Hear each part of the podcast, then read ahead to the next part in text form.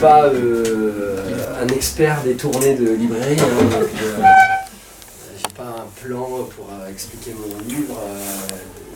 je- donc je vois ça comme, comme un échange. Vous ayez lu le roman ou pas.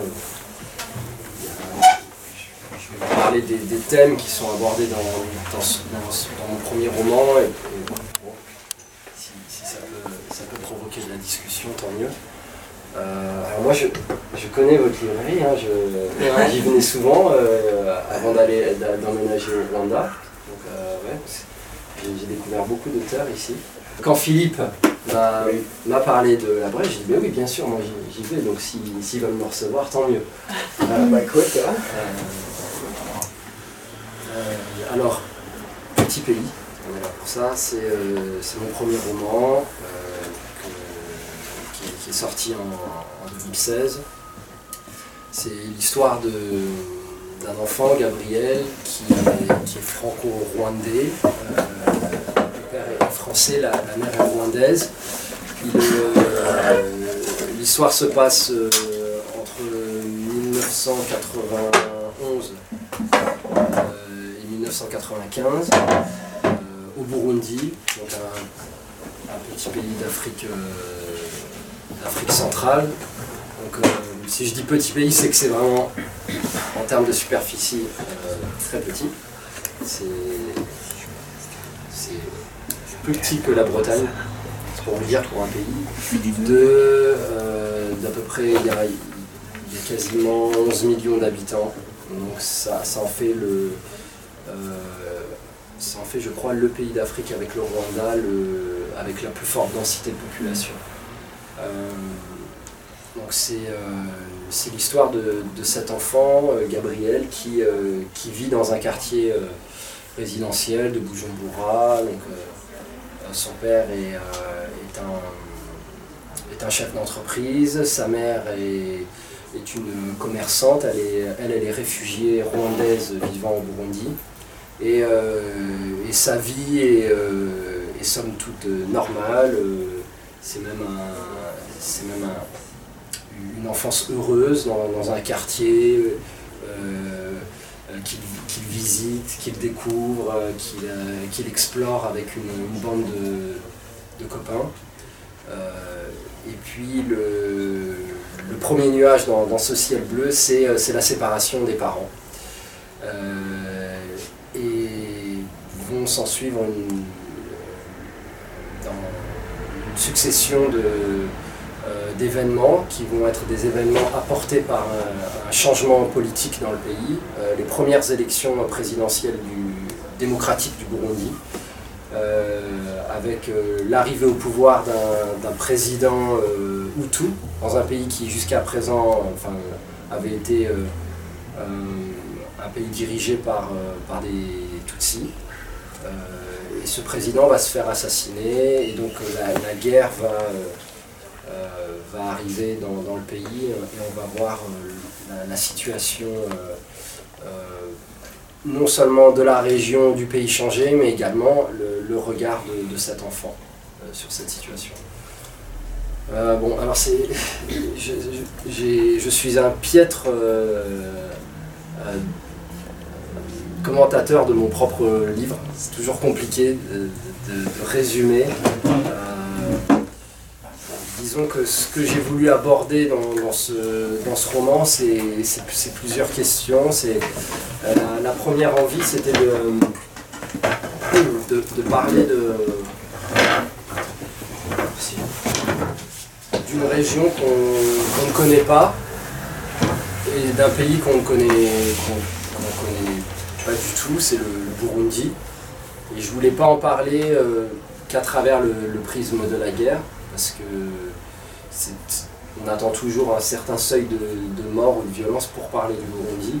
Et j'avais envie, avant tout, en, écrivant ce roman, de, parler euh, d'une vie banale, euh, d'une bande d'enfants à Bujumbura, et puis également euh, d'une vie citadine dans une capitale d'Afrique. C'est pas, c'est c'était important pour moi aussi de ne pas parler de, euh, euh, de l'Afrique qui, qui est en permanence dans, l'imaginaire vu d'ici, c'est-à-dire le, baobab, la pirogue, le, village. J'avais envie de parler de, moi d'un voilà, d'une Afrique que, j'ai vécue, que, je connais, euh, que ce soit aujourd'hui quand, je suis à Kigali ou, euh, à l'époque à, Bujumbura, c'est-à-dire qu'une jeunesse qui vit à, Kigali ou à Bujumbura, elle a, plus à voir avec une jeunesse qui vit à, Paris ou, à Bruxelles euh, qu'avec la même jeunesse qui vit à, 40 km à la campagne au Burundi. Donc c'était ça, m'intéressait ce, rapport-là. Il y avait aussi la question euh, des, identités multiples, comment, euh, cet enfant-là, auquel j'ai prêté mes, propres origines, donc un, père français, une mère rwandaise, vivant au Burundi, vivant en ville, allant à la campagne, ensuite qui, va, vivre également euh, l'exil, euh, euh, qui va vivre les identités politiques que, la situation va, construire, donc français, Tutsi, Hutu, comment cet enfant, cet individu va, finalement devoir composer avec, avec tout cela? Il y, avait également euh, la question de.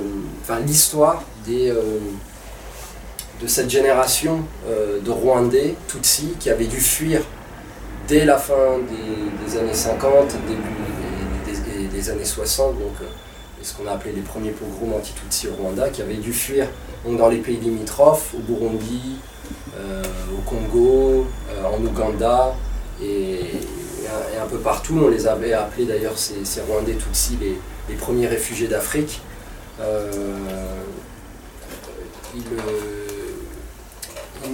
c'est quasiment pas documenté leur histoire.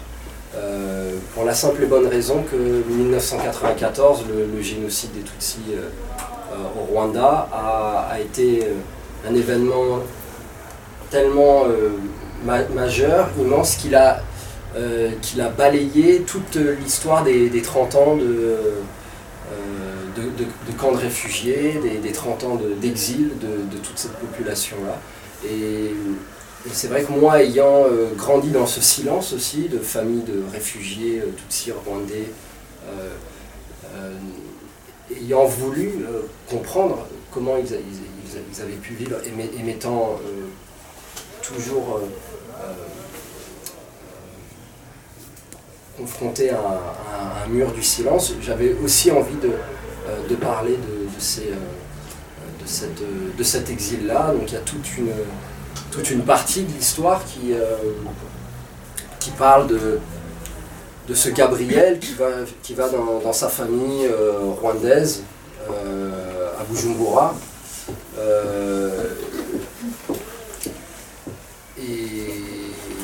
avec les, différentes générations, il y, a, deux générations qui s'affrontent. Il y a ceux qui ont dû fuir euh, au début des années 60.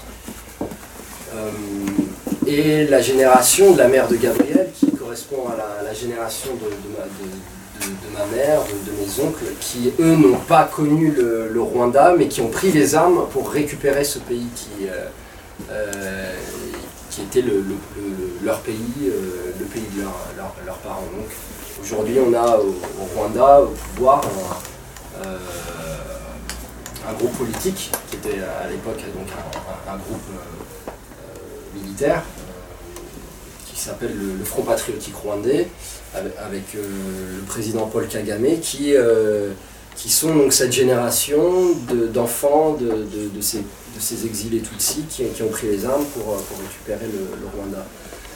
Euh, et donc il y a, y a aussi euh, dans cette histoire, bien que ça se passe au, Burundi et que j'avais envie de, parler euh, essentiellement de l'histoire du Burundi, il y a bien sûr une, une partie de l'histoire qui, qui fait un, détour vers le, vers ce, génocide euh, contre les Tutsis du Rwanda en 1994. Alors, je ne sais pas si vous avez suivi l'actualité, mais les Nations Unies viennent de, changer, enfin, viennent enfin d'adopter la dénomination parce que on s'est battu pendant de longues années pour que les Nations Unies arrêtent de dire le génocide rwandais, pour le considérer comme, comme, une, comme de la négation, en fait, parce que derrière l'idée de génocide rwandais, il y avait finalement des Tutsis qui avaient été tués et des Hutus. Et d'ailleurs, euh, on avait eu en France une partie de la classe politique qui reprenait euh, euh, ce, terme-là. Je me souviens, de, si vous avez lu L'inavouable de Saint-Exupéry, Patrick de Saint-Exupéry, qui, qui, raconte comment de Villepin à l'époque euh, utilisait aussi ce terme pour, euh, euh, pour minimiser donc, le, génocide des Tutsis, au Rwanda en, parlant de génocide rwandais. Et, là, depuis quelques semaines, il y a cette dénomination qui a été adoptée, génocide contre les Tutsis du Rwanda. C'est quand même une avancée assez importante pour, les associations. Euh, et, donc oui, c'était euh, voilà, tout, tout ce dont je, parle, ça a été une, matière très, euh, très lourde à porter, parce que moi j'ai grandi dans ce, dans ce, monde-là, des années 90, de l'Afrique des Grands Lacs avec, euh, avec des adultes qui ne nous disaient rien et, et je, voulais en même temps que ce, puisse être compréhensible. Euh, donc ce roman-là, voilà, c'est ce, ce, chemin, euh, ce regard d'enfant pour, pour moi revenir un peu sur, sur les traces, sur, sur, le, sur, les, sur les traces de cette, cette histoire, cette histoire très dense. Et puis essayer de faire approcher euh, euh, des gens pour qui tout ça est très lointain, euh, de façon un peu plus sensorielle. alors, je vous cache pas que, quand, quand, il quand le, roman a commencé à, être avoir de l'écho en France, j'ai eu peur d'avoir trahi ma propre histoire, d'avoir été un... Parce que bon, euh, pour vous dire le fond de ma pensée, c'est dès qu'il y a un succès qui parle de l'Afrique en France, personnellement ça me fait peur. J'ai l'impression qu'on conforte des, idées reçues ou bien que l'on euh, trahisse ce, dont il est question. Et, euh, donc j'ai très rapidement fait également des rencontres, que ce soit en librairie ou en, école euh, au Rwanda et, voilà, j'étais rassuré par, également les, lecteurs rwandais burundais qui, euh, euh, qui, étaient, qui étaient contents d'avoir un, livre qui racontait aussi autre chose que, purement le, génocide et, la guerre. Voilà, la, grande majorité quand même de, ce texte-là parle de, cette vie qui, était, euh, qui était banal euh, au Burundi euh, dans ces années-là. Et, c'est intéressant aussi de, voir le, retour des lecteurs, c'est surtout des, lycéens. Les lycéens en France me disaient que la fin du livre les, les, intéressait plus parce qu'il était question de voilà voilà, il y, avait la, il y a la guerre, il y a la violence, il y a le génocide, donc ils apprennent des choses, d'un coup ils découvrent quelque chose qu'ils ignorent. D'ailleurs, ça aussi, ça a été une découverte pour moi parce que euh, je vis avec euh, la mémoire de ce génocide. j'ai 35 ans aujourd'hui, mais quand le génocide a eu lieu, j'en avais 11. Euh, on, vit avec ça tous les jours, on, lit les livres qui sortent. Là, par exemple, il y a ce livre qui est sorti cette semaine, je vous invite à, lire, Guillaume Ancel, qui est un, ancien lieutenant-colonel euh, français, euh, qui, raconte comment l'opération turquoise euh, n'était pas du tout au départ une opération destinée à être une opération humanitaire, mais c'était bien une opération militaire. et voilà, c'est aussi un, témoignage d'un officier français qui, raconte la complicité de la, politique française au Rwanda. Et donc bon, moi je, vis comme énormément de personnes autour de moi avec, l'histoire du, génocide de Tutsi au Rwanda. Et, c'est vrai qu'en ayant le prix Goncourt des lycéens, j'étais assez étonné de voir que la grande majorité des lycéens n'avaient jamais entendu parler du génocide des Tutsis au Rwanda. Donc c'est... Euh, on écrit un livre en se disant bon, on rajoute à, déjà une, somme de, choses qui ont été écrites, et puis finalement on se dit ben non, on a, encore un défricheur, il y a encore toute une génération qui, ne sait pas. Euh, c'est un, travail euh, qui, doit continuer d'exister, que ce soit par des romans, de la musique, du cinéma ou peu importe. Euh, c'est une mémoire qui, doit être là. moi, je suis content avec ce prix Goncourt des lycéens. Du coup, le, roman aussi rentre un petit peu dans, les, lycées, dans les écoles. Donc, euh, certains profs en, parlent dans leur classe.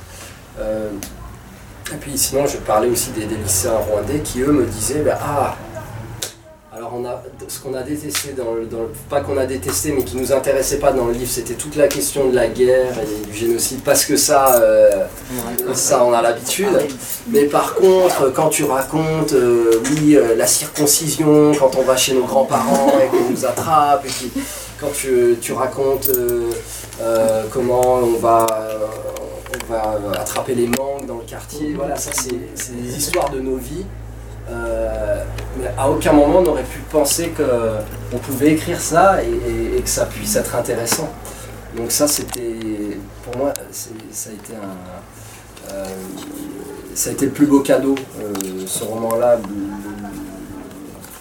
Le, roman m'a offert ce cadeau-là de, pouvoir, avec un texte, parler sur les, deux rives auxquelles j'appartiens. C'est un peu la démarche de, mon travail. Euh, inconsciemment, mais moi je, suis né de, ce, balancement et, j'ai toujours euh, cette envie d'être euh, compris, de, toucher, que ce soit au Burundi, au Rwanda ou, en France. C'est un, un, petit peu la, cette envie qui, m'anime depuis que je depuis que j'écris. Alors c'est mon premier roman, moi j'écris de la musique, je, suis euh, avant tout un auteur de chansons. Et, euh, si je suis arrivé au roman, c'est euh, bien parce que je crois que, voilà, y a, toutes les formes permettent de, que ce soit les, chansons ou le, roman, peu importe, peut parler des mêmes choses, mais, euh, mais toucher différemment. Et c'était euh, euh, ce que j'avais pu dire peut-être dans, mes chansons, mais qui était, peut-être plus compliqué à, appréhender, a, été plus clair certainement avec, avec ce roman. voilà. Et, en même temps,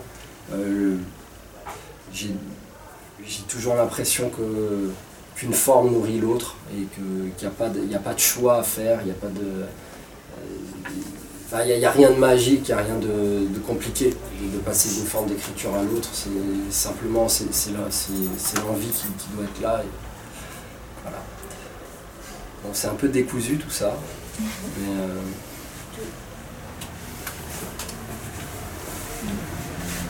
si vous voulez, je peux lire un passage si vous avez des questions, des... de ça vous laisse le temps.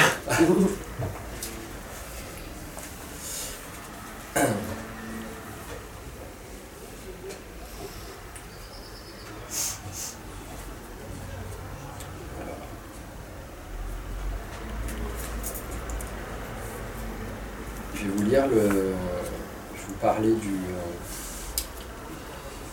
de cette famille de, réfugiés rwandais euh, à Bujumbura. Donc le narrateur c'est Gabriel. À Mamie habitait une petite maison au crépi vert, à l'OCAF, l'Office des cités africaines, Ngagara, quartier 2. Elle vivait avec sa mère, mon arrière-grand-mère, Rosalie, et son fils, mon oncle Pacifique, en dernière année au lycée Saint-Albert. C'était un sacré beau gosse Pacifique. Toutes les filles du quartier lui couraient après. Mais lui n'aimait que ses bandes dessinées, sa guitare et la chanson. Il n'avait pas une aussi belle voix que maman, mais sa force d'interprétation était remarquable. Il adorait les chanteurs français romantiques qu'on entendait en boucle à la radio, ceux qui parlaient d'amour et de tristesse, et de tristesse en amour. Lorsqu'il les reprenait, ces chansons, elles devenaient siennes. Il fermait les yeux, grimaçait, pleurait, et alors toute la famille se taisait, même la vieille Rosalie qui ne comprenait pas un mot de français. On l'écoutait sans bouger, ou alors seulement le bout des oreilles, comme les hippopotames qui flottent dans les eaux du port. À l'OCAF, les voisins étaient surtout des Rwandais qui avaient quitté leur pays pour échapper aux tueries, massacres, guerres, pogroms, épuration, destruction, incendies, mouchitsetse, pillage, apartheid, viol, meurtre, règlement de compte et que sais-je encore. Comme maman et sa famille, ils avaient fui ces problèmes et en avaient rencontré de nouveaux au Burundi. Pauvreté, exclusion, quotas, xénophobie, rejet, bouc émissaire, dépression, mal du pays, nostalgie, des problèmes de réfugiés. L'année de mes 8 ans, la guerre avait éclaté au Rwanda. C'était au tout début de mon CE2. On avait entendu sur RFI que des rebelles, qu'on appelait le Front Patriotique Rwandais, FPR, avaient attaqué le Rwanda par surprise. Cette armée du FPR était constituée d'enfants de réfugiés rwandais, la génération de maman et pacifique, venant des pays limitrophes, Ouganda, Burundi, Zaïre. Maman avait dansé et chanté en apprenant cette nouvelle. Je ne l'avais jamais vue aussi heureuse. Sa joie avait été de courte durée. Quelques jours plus tard, on avait appris la mort d'Alphonse. Alphonse était le deuxième frère de maman, l'aîné de la famille, l'orgueil de mamie. Un homme brillant, un ingénieur en physique-chimie diplômé des plus grandes universités d'Europe et d'Amérique. Alphonse qui m'avait donné des cours de mathématiques et m'avait soufflé l'envie de devenir mécanicien. Papa l'aimait beaucoup. Il disait avec dit Alphonse, le Burundi devient Singapour en un rien de temps. Alphonse était un premier de la classe avec l'attitude décontractée d'un cancre. Toujours à plaisanter, à chahuter, à nous chatouiller sous les bras et à embrasser maman dans le cou pour l'embêter. Et quand il riait, Alphonse, la joie repeignait les murs du petit salon de mamie. Il était parti au front sans prévenir personne, ni même laisser une lettre. On s'en moquait de ses diplômes, au FPR. Pour eux, c'était un soldat comme les autres. Il est mort là-bas, en brave, pour un pays qu'il ne connaissait pas, où il n'avait jamais mis les pieds. Il est mort là-bas, dans la boue, au champ d'honneur dans un champ de manioc, comme celui qui ne savait ni un ni deux, ni lire ni écrire. Quand il avait un peu trop bu, Alphonse, il attrapait l'humeur mélancolique des enfants d'exilés. Un jour, comme s'il avait eu un pressentiment, il avait parlé de ses funérailles. Il avait dit qu'il voulait une grande fête, avec des clowns et des jongleurs, et des pagnes colorées, comme au marché central, et des cracheurs de feu, et des oraisons solaires, et certainement pas des requiem plombants, des cantiques de Siméon ou des gueules d'enterrement. Le jour des obsèques de tonton Alphonse, Pacifique a pris sa guitare et lui a chanté sa chanson préférée. L'histoire d'un ancien combattant qui dénonce l'absurdité de la guerre. Une chanson à l'image d'Alphonse drôle en surface et triste dans le fond. Mais Pacifique n'a pas pu aller au bout de la chanson. Ses cordes vocales ont lâché. là, il s'agit de la chanson de, Zao, ancien combattant. On voit qu'il y a des connaisseurs. Euh, je continue un peu plus loin. J'ai sauté une partie. L'après-midi touchait à sa fin. Rosalie continuait de raconter son époque ses souvenirs sépia d'un Rwanda idéalisé. Elle répétait qu'elle ne voulait pas mourir en exil comme le roi Musinga, qu'il était important qu'elle s'éteigne sur sa terre, dans le pays de ses ancêtres. Rosalie parlait doucement, lentement, avec les intonations d'un joueur de sitar, comme un doux murmure. La cataracte lui faisait les yeux bleus. Il semblait toujours que quelques larmes s'apprêtaient à trébucher sur une de ses joues. Pacifique s'abreuvait à plein gosier des paroles de la vieille sa tête de deliné. il se laissait bercer par la nostalgie de sa grand-mère. Il s'est approché d'elle pour serrer sa petite main plate et osseuse entre les siennes et lui a soufflé que les persécutions s'arrêteraient, qu'il était temps de rentrer chez eux, que le Burundi n'était pas leur pays, qu'ils n'avaient pas vocation à rester des réfugiés pour l'éternité. La vieille s'accrochait à son passé, à sa patrie perdue, et le jeune lui vendait son avenir, un pays neuf et moderne pour tous les Rwandais sans distinction. Pourtant, ils parlaient bien tous les deux de la même chose, le retour au pays. L'une appartenait à l'histoire et l'autre devait la faire. Un vent chaud nous enveloppait, s'enroulait un instant autour de nous et repartait au loin, emportant avec lui de précieuses promesses. Dans le ciel, les premières étoiles s'allumaient timidement. Elles fixaient la petite cour de mamie, tout en bas sur terre, un carré d'exil où ma famille s'échangeait des rêves et des espoirs que la vie semblait leur imposer. J'ai voulu vous, lire cet extrait-là, parce que pour moi, c'est un extrait très important. Euh, parce que j'ai eu la chance, en l'espace de ma toute petite vie, d'assister à, un changement immense, euh, quasiment inimaginable? C'est que j'avais une famille qui était quand même une, famille de réfugiés, des gens qui avaient grandi dans des. la, génération de ma mère, c'est quand même assez incroyable ce qui, ce leur est arrivé. Qu'ils ont fui un pays. Euh, leurs parents ont fui un pays, euh, souvent étaient tout petits. Ma mère, par exemple, avait, avait 3 ans ou 4 ans.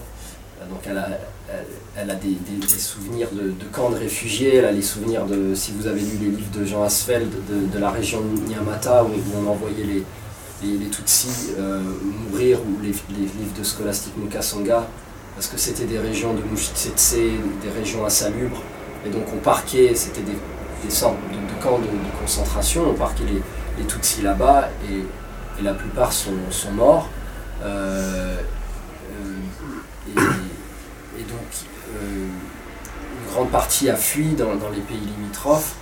et c'est vrai que ils ont vécu 30, 30 ans euh, dans ces pays où souvent ils étaient très mal accueillis. Euh, par exemple, au, Burundi, il y avait des, euh, il y avait des lois qui, ne permettaient pas aux, Rwandais d'accéder à, certains diplômes, d'accéder à, certains postes dans, l'administration.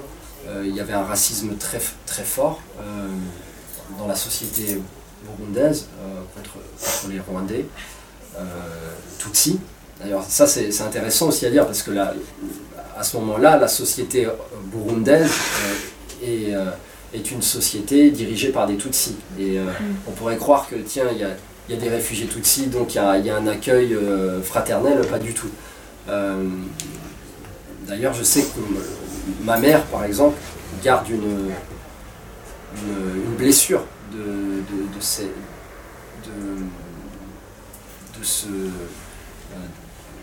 de, ce, rejet de la société burundaise euh, à, leur rencontre. Et, et donc, euh, cette génération-là, qui, est née euh, dans des camps de réfugiés, qui, a eu la, vie très dure, a, souvent demandé à revenir au Rwanda. Et, la réponse du, gouvernement euh, rwandais. Donc à partir de 73, il y a eu euh, Abirimana, donc euh, Juvenal Abirimana, le président qui a été assassiné en 94, qui, est resté de 73 à 94.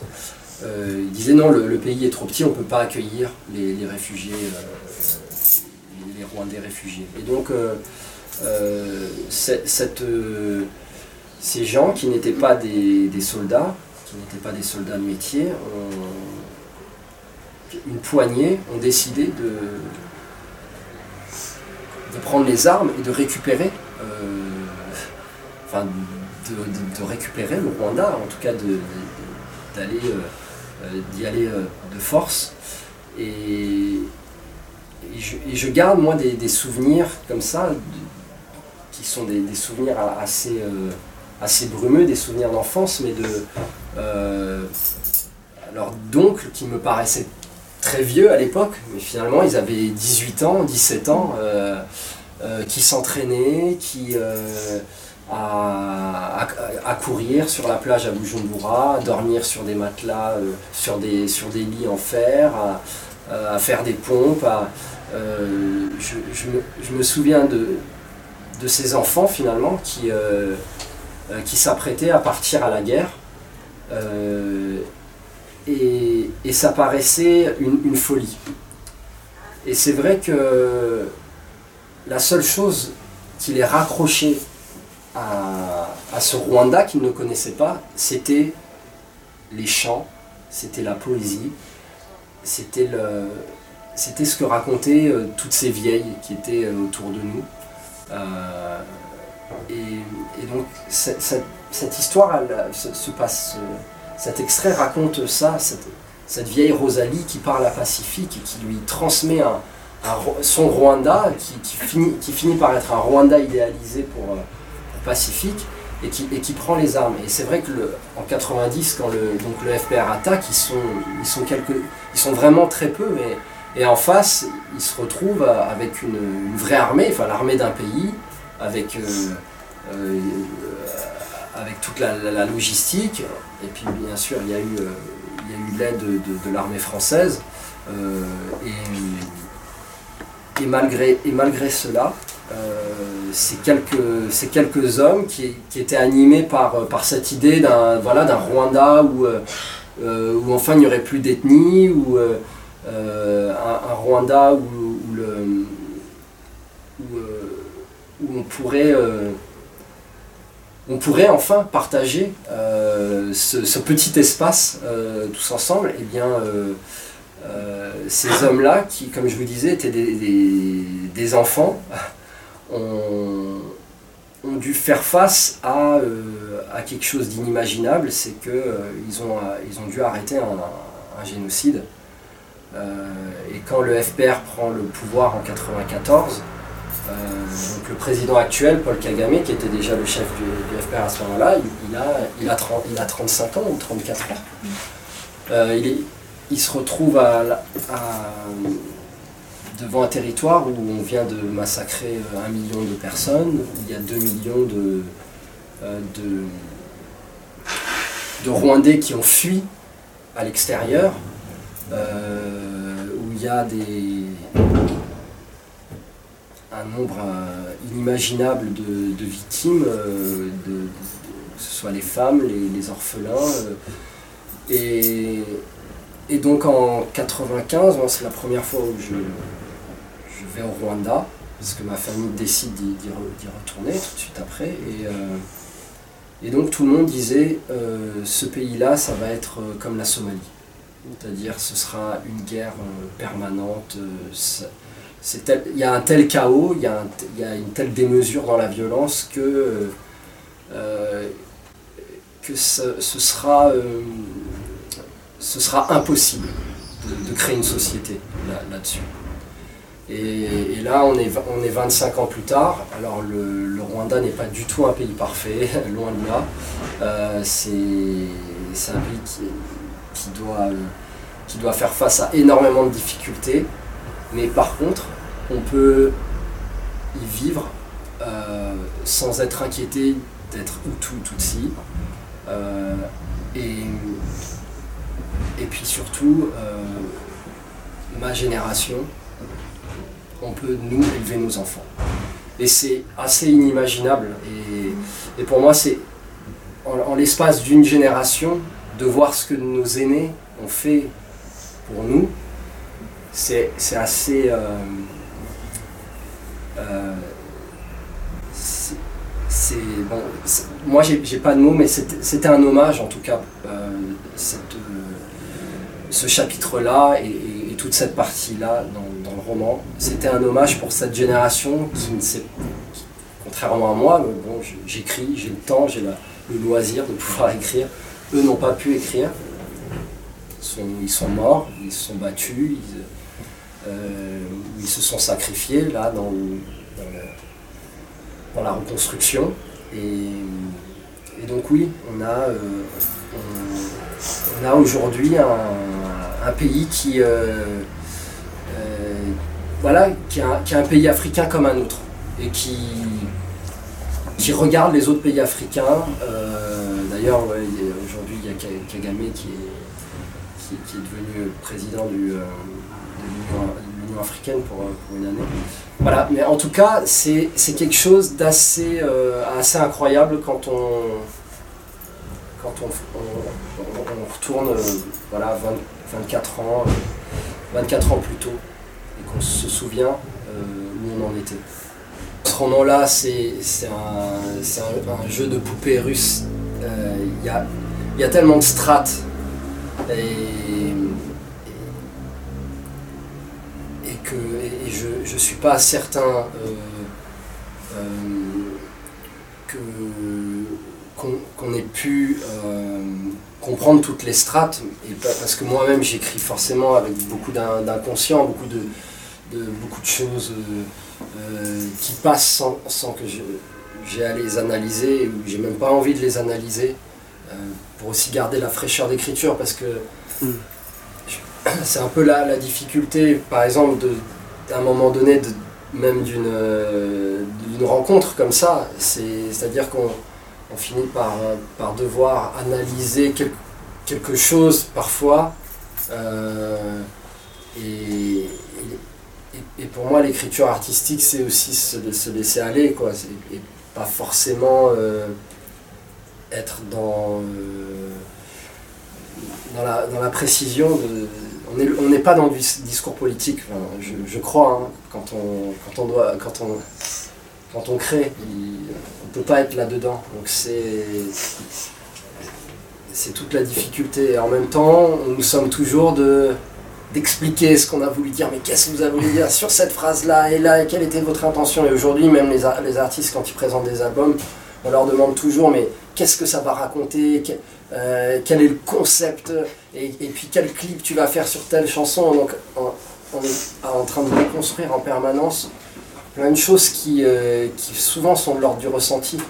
Et, je, crois que ce qui m'a beaucoup aidé euh, à l'écriture de Petit Pays, c'est que c'est le regard d'un enfant. Et, l'enfance, c'est vraiment le lieu du, ressenti, de, voilà, de, la sensation. C'est pas, J'aurais pas pu écrire le même livre avec Gabriel Adulte. Enfin, D'ailleurs, on, le voit, il, est un peu présent. J'avais fait cette tentative-là euh, pendant, pendant l'écriture du roman, mais c'est c'est plus compliqué pour cette raison-là. C'est qu'il y a, on cherche à justifier, même parfois l'injustifiable. On cherche à, trouver des réponses.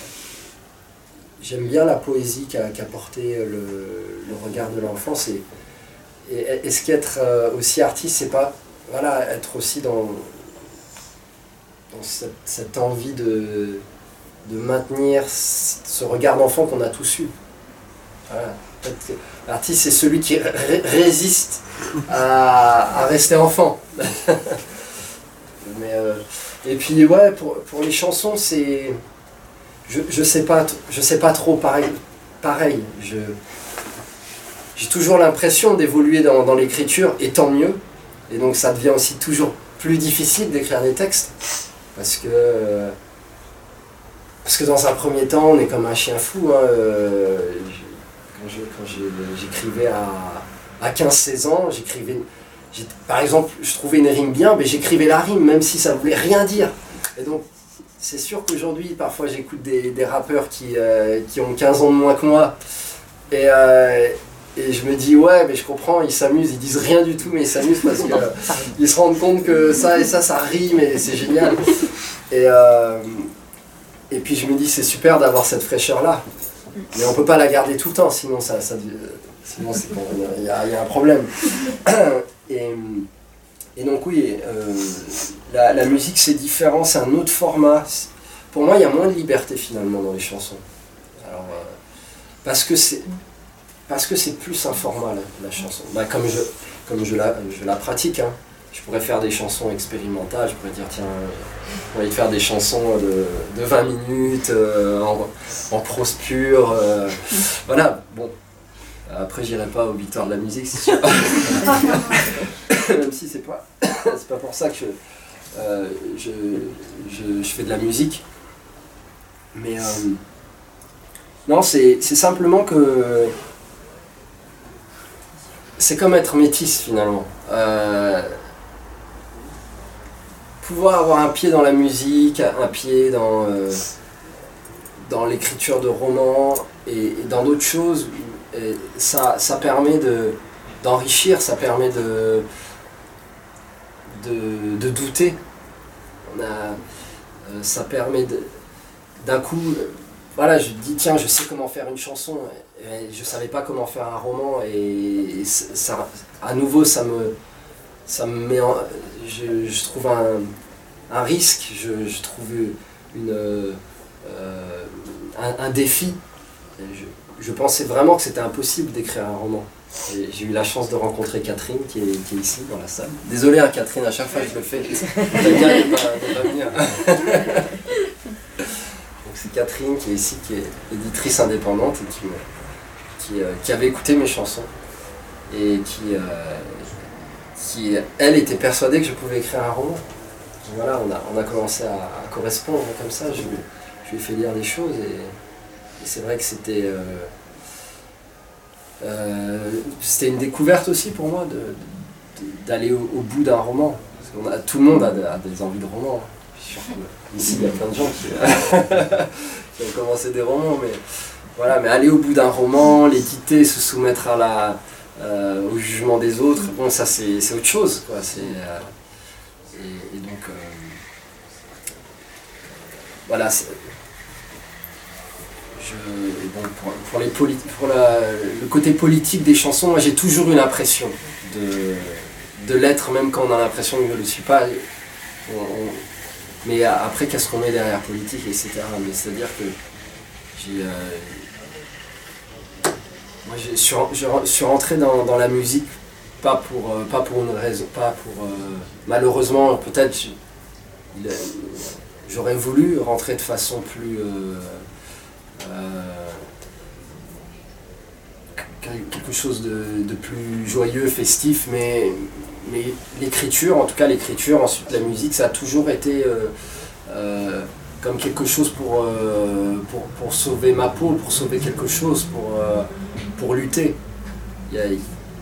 J'ai commencé à écrire à 13 ans, mais c'était une écriture déjà de, de la survie. C'était pas une écriture pour plaire aux copains, pour, plaire, pour, euh, pour, euh, pour, draguer. Voilà, c'était pas ça, c'était.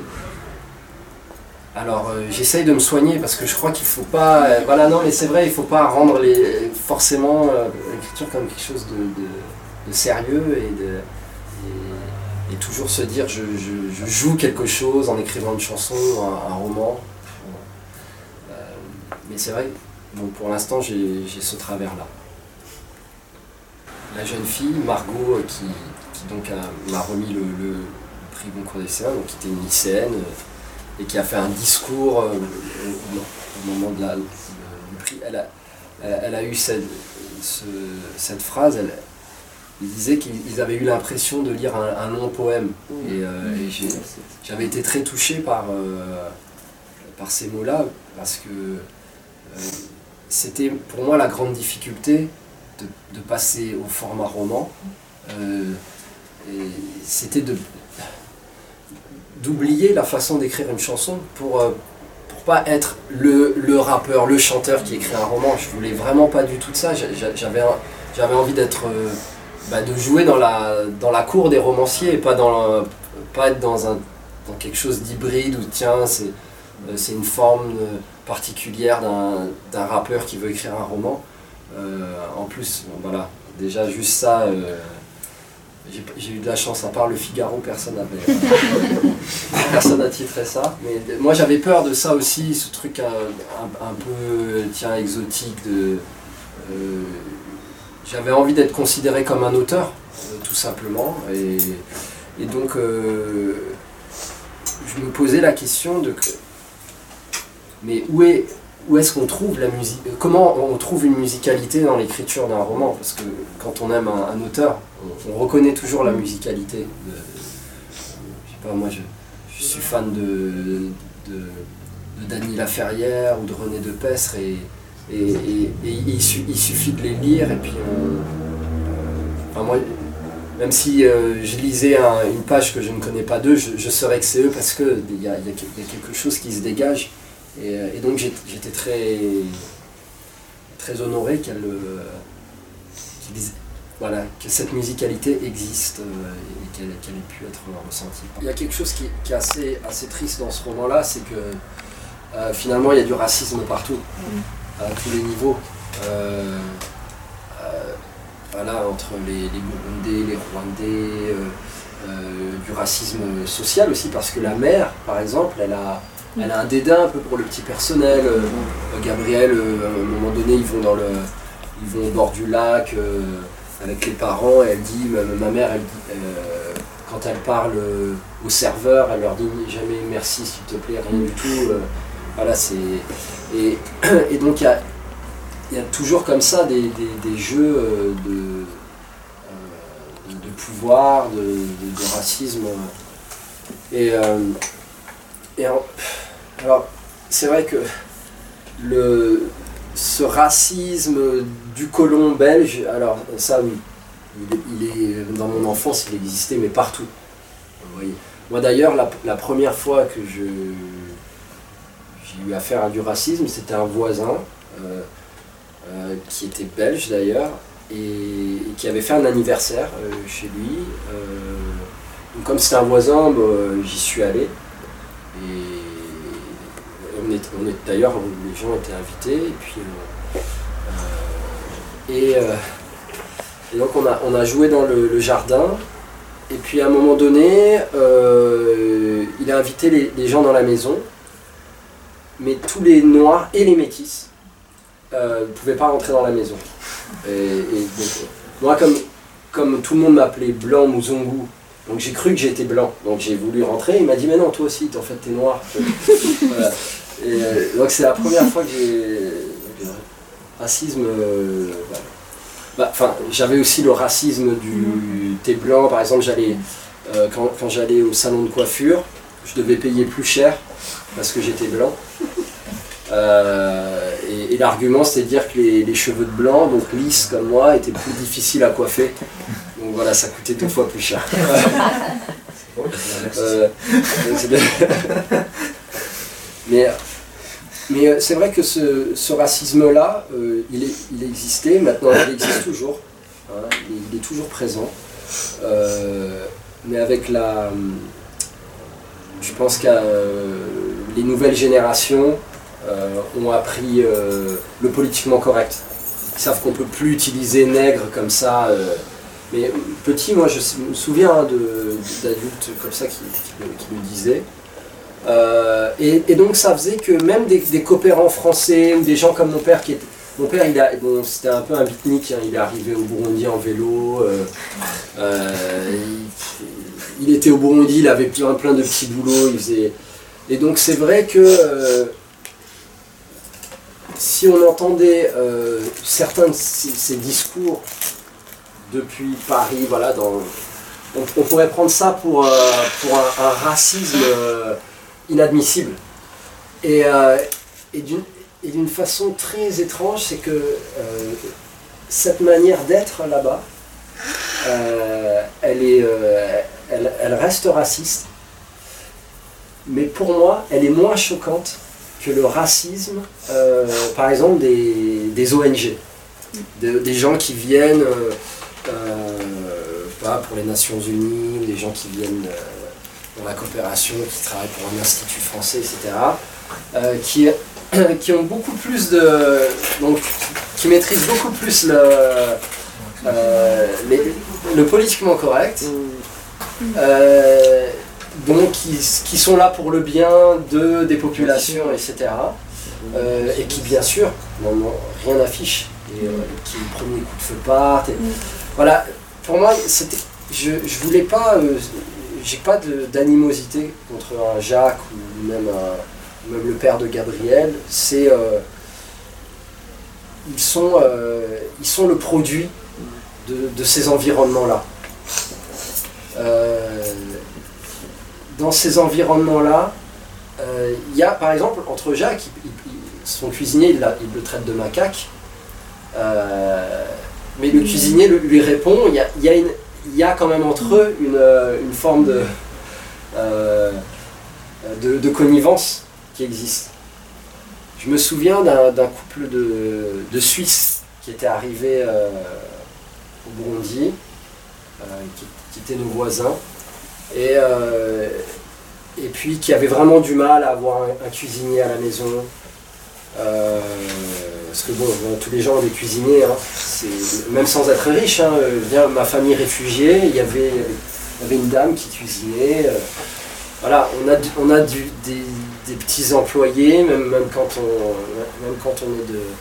Euh, même quand on est des gens, même quand on est modeste. Et euh, donc ils avaient du mal à avoir un cuisinier, c'était très mal à l'aise avec ça. Donc euh, ce qu'ils faisaient, c'était que le, le, cuisinier, une fois qu'il il faisait la cuisine, ensuite il, il, il amenait à manger et il mangeait avec eux.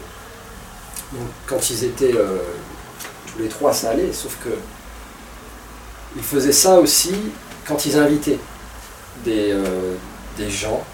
Euh, et, c'était, euh, je me souviens que c'était très, très étrange parce que le, cuisinier était extrêmement mal à l'aise. Mm. il le vivait très mal. Et les, gens qui étaient invités le vivaient en... Alors là, ils ne le comprenaient même pas. Et voilà, c'est des sociétés comme ça. Alors, j'essaie pas du tout d'excuser. Moi, d'ailleurs, c'est ni à charge ni à décharge. C'est-à-dire que j'essaie simplement de montrer la société telle qu'elle existe et, comment, et comment ça peut être difficile euh, et, souvent hypocrite d'ailleurs. Des gens qui voudraient dire mais non, on va faire comme ça se passe en Europe, comment on vit l'interaction. On va arriver et on va imposer, euh, notre vie telle qu'elle est. Sauf que euh, ça donne ce qui est arrivé au Rwanda, c'est-à-dire qu'au Rwanda, il, doit, exister d'ailleurs, ici je suis sur un, livre qui, s'appelle Les coulisses de la France euh, au Rwanda, c'est de Venuste Kaimae, qui est un ancien, euh, un, ancien employé du Centre culturel français, qui raconte très bien que lui, il a travaillé pendant des, années et des années pour, euh, pour les institutions françaises, à Kigali, qu'il s'entendait bien avec tous ses collègues, etc. Et puis tous ses collègues avaient des grands discours. Mais qu'au moment où, l'armée française est arrivée pour évacuer les ressortissants français, au début des massacres en 1994, et lui il a supplié pour qu'on l'amène. Il dit mais à ce moment-là, il n'avait plus les mêmes personnes en face de lui. Les gens l'ont abandonné à son sort. D'ailleurs, lui, il a survécu, mais sa famille s'est faite exterminer. Et il a, écrit ça. Et, moi, je trouve que, par exemple, l'attitude des Nations Unies, l'attitude de toutes ces ONG qui, euh, qui, qui font croire qu'elles sont là pour le bien et qui, et, qui abandonnent aussitôt euh, les, les gens à leur sort, mais je trouve que, que cette attitude-là, elle est, euh, elle, est, elle, est, elle est beaucoup plus scandaleuse. Parce que, parce que des types comme, euh, comme Jacques ou des, des, types euh, comme le père de Gabriel, c'est des gens qui restent. C'est des gens qui restent. D'ailleurs, c'est ce qu'il dit. Nous, on a connu des pillages, on est là. Les types, bien sûr, bah, c'est des caricatures. Hein. Vu d'ici, c'est des caricatures. C'est des types, ils ont la Kalachnikov, ils restent sur dans leur maison, euh, ils se battent. Euh, mais ils sont de là, ils sont ancrés, ils sont du pays. C'est pas des gens qui arrivent avec des visions euh, d'un monde d'ailleurs et, et, qui, et, qui, font croire dans leur instant qu'ils vont pouvoir recréer ça et qui en fait partent très vite parce qu'ils se rendent compte que ce monde-là n'est pas le leur. Voilà, donc c'est je, préférais parler de, ce racisme-là que de cet autre racisme-là où j'aurais eu plus de mal parce que du coup j'ai pas de j'ai besoin un peu moi de, comprendre les, personnages pour les, les, construire. Mais je euh, je sais pas si vous avez déjà voilà, voyagé en Afrique, mais c'est assez étonnant. Vous allez. Euh, j'étais récemment, enfin récemment l'année dernière quand j'étais euh, au Rwanda, je, suis invité chez un Allemand qui travaille pour la coopération, qui a, superbe jardin qui est là, et puis qui est en train de boire son, son jus de papaye avec le, le jardinier qui, coupe l'herbe, etc.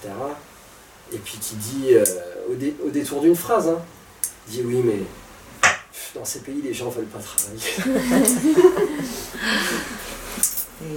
oui, mais parce qu'il a une mauvaise journée, il s'est confronté à la, Et puis d'un coup, tout ressort. Tiens, mais en fait. Et, euh, mais c'est la, même personne ne dirait jamais ça. Euh, je pense, euh, dans un autre contexte, en Allemagne. Mais voilà, c'est-à-dire qu'il y, y a, quelque chose qui fait que petit à petit, même les gens avec de bonne volonté finissent par avoir ce genre de, discours. Ça m'a toujours étonné. Mais comme ce, euh, ce, truc de, finir à, côtoyer des Français euh, dès qu'on est à l'étranger, on finit par, se retrouver entre Français. On a des grands discours, on va aller on va, on va à l'étranger pour, pour rencontrer l'autre, pour découvrir une culture, et puis finalement les gens sont entre eux. Et euh, les cercles, par exemple à Bujumbura, il y avait le, cercle de la pétanque. ah ouais, mais c'est un monde en soi. Ah bah Et là, c'est pas des, c'est pas des colons belges, puisque oui, les Belges, ils avaient leur cercle hippique, nautique, donc eux, ils sont là depuis euh, quatre générations, ils ont cette habitude-là. Mais là, des gens qui viennent avec la coopération, etc., mais ils veulent, ils veulent faire de la pétanque, et puis et finalement, il se retrouve en français à faire de la pétanque, à des bœufs bourguignons. Ah bah, et euh, il, passe, euh, il passe six ans au Burundi. Ils n'ont rien vu. Et ils n'ont rien vu. non mais c'est vrai. C'est grand C'est le néocolonialisme. Hein. Bah, ouais, mais c'est. Ah, c'est qui ça Moi, je parle plutôt du Burundi et du Rwanda, parce que je, je sais qu'il y a par exemple, la tradition d'écriture en Afrique de l'Ouest est beaucoup plus développée, même dans des pays comme le, Kenya ou la Tanzanie, les gens lisent beaucoup, mais, au Burundi, au Rwanda, on est là pour le coup vraiment dans des sociétés orales. Il euh, n'y a, y a, quasiment pas d'écrivains euh, se compte sur le doigt d'une seule main. Euh, et, donc, souvent, les Rwandais, d'ailleurs, c'est le drame pour le Rwanda, c'est que on se regarde à travers euh, le regard des autres. Mm. Donc euh, les, livres qui existent sur le Rwanda sont quasiment écrits que par des, étrangers. Mm. Et, et, j'espère vraiment, ça c'est quelque chose, je, me battrai pour ça, mais qui, qui, aura des, euh, une génération enfin qui, va, qui va s'écrire avec ses propres mots, qui va se raconter. Parce que c'est ça aussi qui est important. Euh, pour qu'il y ait une rencontre, c'est aussi de se connaître. Je crois que euh, c'est très impressionnant pour un, jeune. Euh, par exemple, moi, je vais prendre mon cas, je ne vais pas généraliser, je prends mon cas. J'arrive en France, et en plus, moi j'ai eu quelque chose de très particulier, c'est que j'étais, je vivais donc au Burundi avec un père assez particulier, herpétologiste, euh, donc spécialiste des reptiles, euh, plombier, enfin bon, un homme un peu. Euh, mon, quotidien était assez étrange. Je, on allait souvent en forêt parce qu'il fallait attraper des serpents. avec les pygmées d'ailleurs, il y a un, épisode. C'est pour ça quand on me demande est-ce que c'est une autobiographie, je dis non, parce que moi si j'avais écrit mon, autobiographie, on m'aurait pas cru. C'est pas du tout mon on a dit c'est un délire. Et, euh, et donc, et, quand je suis arrivé en France, j'ai rejoint euh, ma mère qui, vivait à Versailles. Et je me souviens donc, de, collègues euh, de classe, mais quand ils parlent de leur famille, ils peuvent remonter à, à, 10 générations, ils ont des photos, etc. Ils savent, ils connaissent leur culture quand on est un, jeune et on ne sait même pas ce que son, comment, à quoi ressemblait son propre grand-père, mm. on ne sait pas d'où on vient. Parce que c'est ça aussi, c'est que la colonisation, il ne faut pas oublier que, ça, ça a surtout euh, détruit des mémoires. Et, donc, euh, il y a aussi ce complexe. On a un complexe face à des gens qui connaissent leur histoire. Euh, pour un, par exemple, vous baladez dans Kigali ou dans, à, Bujumbura, le, la, la, ville ne vous raconte rien. Elle ne vous dit rien parce que, euh, par exemple, en ce moment, au Rwanda, il y a un drame absolu, c'est qu'on a des vestiges de l'architecture Baos qui a, que les, les Belges n'ont pas fait que du mal. Euh, moi, j'aime beaucoup cette architecture-là. Eh bien, ils démolissent ça parce que comme le, c'est des, bâtiments extraordinaires, vraiment magnifiques, des, euh, pour moi des perles du XXe siècle de l'architecture. Et on les détruit parce qu'il faut construire en hauteur. Du coup, euh, c'est des, des, gens qui, construisent avec du matériel cheap, c'est chinois, c'est moche. Euh, et, on détruit tout ça. Euh, sans parler de la mémoire aussi, de, voilà, des, guerres, etc. Mm. Tout ça n'existe pas. Vous baladez dans les villes, vous ne savez pas qu'est-ce qu'il y avait là, qu'est-ce que raconte. Ici, c'est impressionnant quand même. ici, c'est aussi la mémoire des, classes dominantes, essentiellement. Peut-être, mais il y a quand même une mémoire.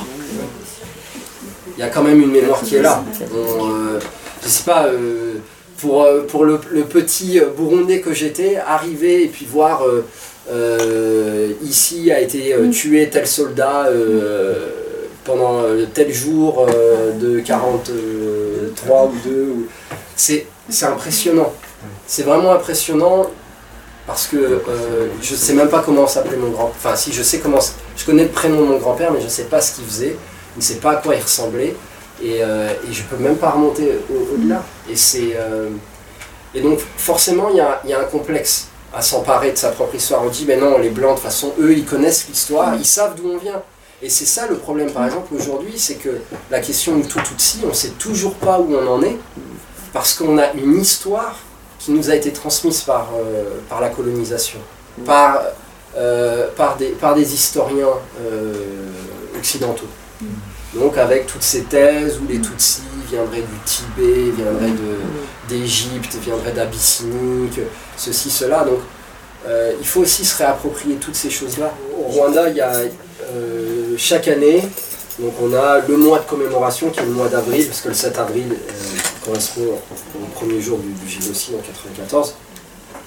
Donc on a un mois, surtout le mois d'avril, qui est, qui est un mois de commémoration, dont une semaine où personne ne travaille, tout le monde va commémorer. Et puis, disons, d'avril à juin, le pays est quand même n'a pas le droit de faire de grands concerts, pas le droit de. C'est. On appelle ça le tsunamo, c'est vraiment les, mois de commémoration. Parce qu'à chaque jour, il y a eu 10 000 personnes qui ont été tuées par jour, donc euh, chaque jour correspond à un massacre. Donc euh, la société est très marquée pendant ces trois mois. Mais c'est là que d'un coup, là où on se dit le reste du temps, on est rwandais, il n'y a plus de. Il Hutu, il n'y a plus de Tutsi il y a ceux qui pleurent pendant trois mois, et puis il y a ceux qui continuent de vivre leur vie. Et c'est vrai que parfois, comme disait Catherine, il y a, euh, on entend des, amis euh, qui sont tout, qui disent bon ben ça va, euh, on a assez pleuré, on va pas pleurer pendant. Et, d'un coup ça crispe les relations. Voyez mais on le vit en France sur d'autres sujets. Voyez, mais d'un coup, tiens, euh, il y a ceux qui estiment que ça suffit, à un moment donné, il faut tourner la page, il faut passer à autre chose, parce que peut-être qu'ils ne ressentent pas de la même manière. Donc, euh, euh, c'est vrai que ça prendra, moi je pense que ça prendra 3-4 générations. Il ne faut pas s'attendre à ce que du jour au lendemain, tout soit apaisé, c'est pas possible. Et comme disait Césaire, c'est l'arme miraculeuse, quoi, la, lecture, la littérature. Donc euh, euh, j'ai choisi un personnage qui est grec, mais bon, il y, avait une communauté grecque au Burundi qui est là depuis longtemps. Euh, il y aurait des livres aussi à écrire sur eux. Et, donc qui est qui représente aussi comme ça l'idée du, savoir et,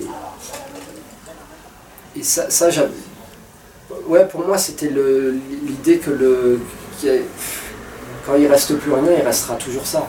Il restera, euh, les, restera les, histoires, il restera les, euh, livres. Alors, euh, moi, au moment des, j'allais dire événement comme on disait à l'époque, au moment de la guerre, au moment de la guerre, moi j'ai commencé à écrire. Ça a été un peu ma, ma bouée. Et, mais ce gamin-là, Gabriel, j'avais aussi envie qu'il ait une bouée. Je trouvais que la, lecture, il n'y avait rien de mieux. Bon, ce qui m'intéressait aussi, c'était bon, de sortir de Bujumbura, d'avoir le regard de. Parce qu'à ce moment du roman, on ne sait pas que Innocent est Tutsi. Euh, et, et il faut savoir que le, qu'à la campagne au Burundi, en général, euh, la paysannerie était Hutu. Donc c'était aussi ce regard-là de, de ce Tutsi, de la ville, sur, euh, sur les paysans Hutus, euh, ce regard plein de, de mépris euh, qui m'intéressait. Il y avait aussi cette façon aussi au Burundi où dès que quelque chose se fait, tout le monde est au courant. Voilà, c'est c'est un pays de, de- où les, les- les gens se parlent, où il y a, y a beaucoup de liens. Donc euh, euh, y a cette situation, euh, pour moi, elle est un peu, un peu loufoque aussi. Tout le monde finit par, euh, par monter dans la camionnette pour aller chercher le. Et euh, il y a aussi euh, ce, voleur, Calix, qu'on attrape, qu'on est sur le point de lyncher. Euh, moi, j'ai- toujours été marqué, petit, de cette violence qui existait, même en temps de paix. C'est-à-dire quand quelqu'un avait volé quel- quelque chose, euh, ben, il se faisait lyncher. Et c'était un, peu dans la... euh, banal, c'était dans la vie de tous les jours, c'était normal. Euh, euh, et monsieur et madame tout le monde, quoi. Et donc on appelle ça la justice populaire, quoi, comme s'il y avait de la justice dedans. Et j'ai appris qu'il y a beaucoup de, pays, mais pas qu'en Afrique. Par exemple, au Venezuela, il paraît que les, les- les problèmes de lynchage sont, sont- très, euh, très grands euh, dans la capitale. J'ai lu un article il n'y a pas longtemps là-dessus. Euh, Qu'est-ce que ça raconte d'une société qui permet des lynchages? Pour moi, forcément, quand j'intègre ça, c'est aussi l'idée que on habitue déjà les gens à, tuer à se faire ju- justice. euh. Et, euh, et puis, bien sûr, c'était la rencontre de Gabriel. Euh, Enfin, il fallait que Gabriel se rende compte qu'il n'était pas euh, euh, un enfant neutre dans un monde neutre. Euh, parce que c'est après ça qu'il va courir tout au long de l'histoire. Euh, et c'est le, le drame de, de l'enfance, c'est qu'on est- qu'on est conditionné dès le départ. on aimerait se départir, mais, mais voilà, on est conditionné. Et il ne, ne sait pas, à un niveau social, ju- juste à cet jusqu'à cet épisode-là. Et, euh, et oui, donc ça, ça avait euh, tout- toutes ces, ces fonctions-là. C'est- pas très sympa pour la, la, la petite Laure. Non, non, mais c'est vrai, c'est pas très sympa pour elle. Mais en même temps, il- pour moi, il fallait que Gabriel euh, devienne, euh, mais devienne le héros de cette histoire. Quoi. Donc il pouvait pas être au même niveau que, que les autres. Et là, c'est sa, c'est sa voix, c'est l'être là, pour moi, ça, me permettait d'avoir sa, vraie voix. Parce que le reste du temps, euh, c'est le narrateur, mais c'est, euh, on comprend bien que c'est pas ces mots. Euh, là, c'est ces mots-là, et, et je voulais aussi qu'il y ait une évolution. Et puis, c'est un, enfant qui, qui va grandir dans une complexité, donc il fallait déjà que ces questions, elles soient comme ça, d'une, dans une, une philosophie naïve, mais qui est quand même une philosophie, et qui, est, qui reste, euh, euh, qui reste un, un personnage de roman. Gabriel, c'est quand même un personnage de roman. À ce moment-là, c'est pas un, enfant de 10 ans comme un autre. Il fallait qu'il ait euh, cette dimension-là. Il n'y avait que les lettres, moi, qui permettaient de, de lui donner cette, cette ampleur-là. Il, a, il pressent des choses, forcément. Il vient, il vient de ce monde-là. Et comme sa mère pressent dès le départ, dès la, dès le- la, la discussion, la première discussion qu'elle a avec son mari euh, à, Bukavu, à la table avec Jacques, où elle dit Mais moi, euh, toi tu vois, la, tu vois le lac paisible, moi je sais, euh, je sais euh, le, méthane qui dort, tu, vois la beauté des collines, je connais la pauvreté qui peuple ces collines. Euh, elle, elle pressent, et, et- Gabriel aussi est comme ça, dans, un pressentiment, il, raconte des choses euh, voilà, avec, des, des mots d'enfant, mais une, philosophie qui est... Je lui ai quand même laissé des mots d'enfant. Hein. Mais euh, voilà, il y a, forcément quelque chose qui, qui va plus loin qu'une correspondante ou que son camarade de classe. Après là, on peut se dire, parce que comme elle est en France et lui est en Afrique, est-ce que... Mais c'est pas du tout ça, c'est vraiment... Euh, lui est, un, est, le héros de l'histoire, donc il a, euh, il a une autre dimension pour moi. Je crois quand même que si je parle de ma génération, y a, y a au même âge, hein, il y avait une différence entre euh, être, avoir 10 ans à, à, Bujumbura, en tout cas dans les discussions, qu'avoir 10 ans en France à la, même époque. Moi, je me souviens très bien, en arrivant en France, que, que, des, que des mots, des conversations euh, politiques, etc., euh, euh, qui étaient assez banales finalement au Burundi, mais parce qu'on vivait dans, dans cet environnement-là, c'était impossible, inenvisageable dans le collège où je suis arrivé à Versailles. C'était pas à aucun moment, ou même quand, quand j'allais en colo ici en France, les, les, jeunes de mon âge ne pouvaient pas parler des, des mêmes choses. Et, et, souvent, je devais faire un effort pour être à leur niveau. Mais là, je le dis encore une fois sans, sans me sentir supérieur, mais c'était mais parce qu'on venait d'une autre histoire, tout simplement. Quand on a vécu la guerre, quand on a vu... Voilà, il y avait, euh, il y avait presque une naïveté qu'on leur enviait. Euh, bien sûr, j'avais conscience en écrivant qu'on allait penser que ça allait être euh, une biographie, etc. au départ, j'ai voulu je me suis dit, tiens, il faut, euh, faut trouver un autre narrateur, etc. Et puis, après, euh, je pense que ça, c'est la musique qui m'a, qui m'a ramené ce truc-là. C'est qu'en en musique, je parle à la première personne, j'incarne mes textes, je monte sur scène, je, chante, ça passe. les mots passent par le corps. Et il fallait que je ressente cette histoire. Et, donc, ce, ce gamin-là, il fallait que je le ressente, mais jusqu'au jusqu'aux sonorités. Il, pouvait exister que s'il avait des sonorités qui n'étaient pas loin des miennes peut-être, ou, en tout cas un prénom qui, me parlait. Euh, j'aurais pu l'appeler Stéphane, mais ça aurait pas été... Voilà, non mais c'est vrai, mais euh, ça aurait été difficile pour moi qu'il ait, une existence.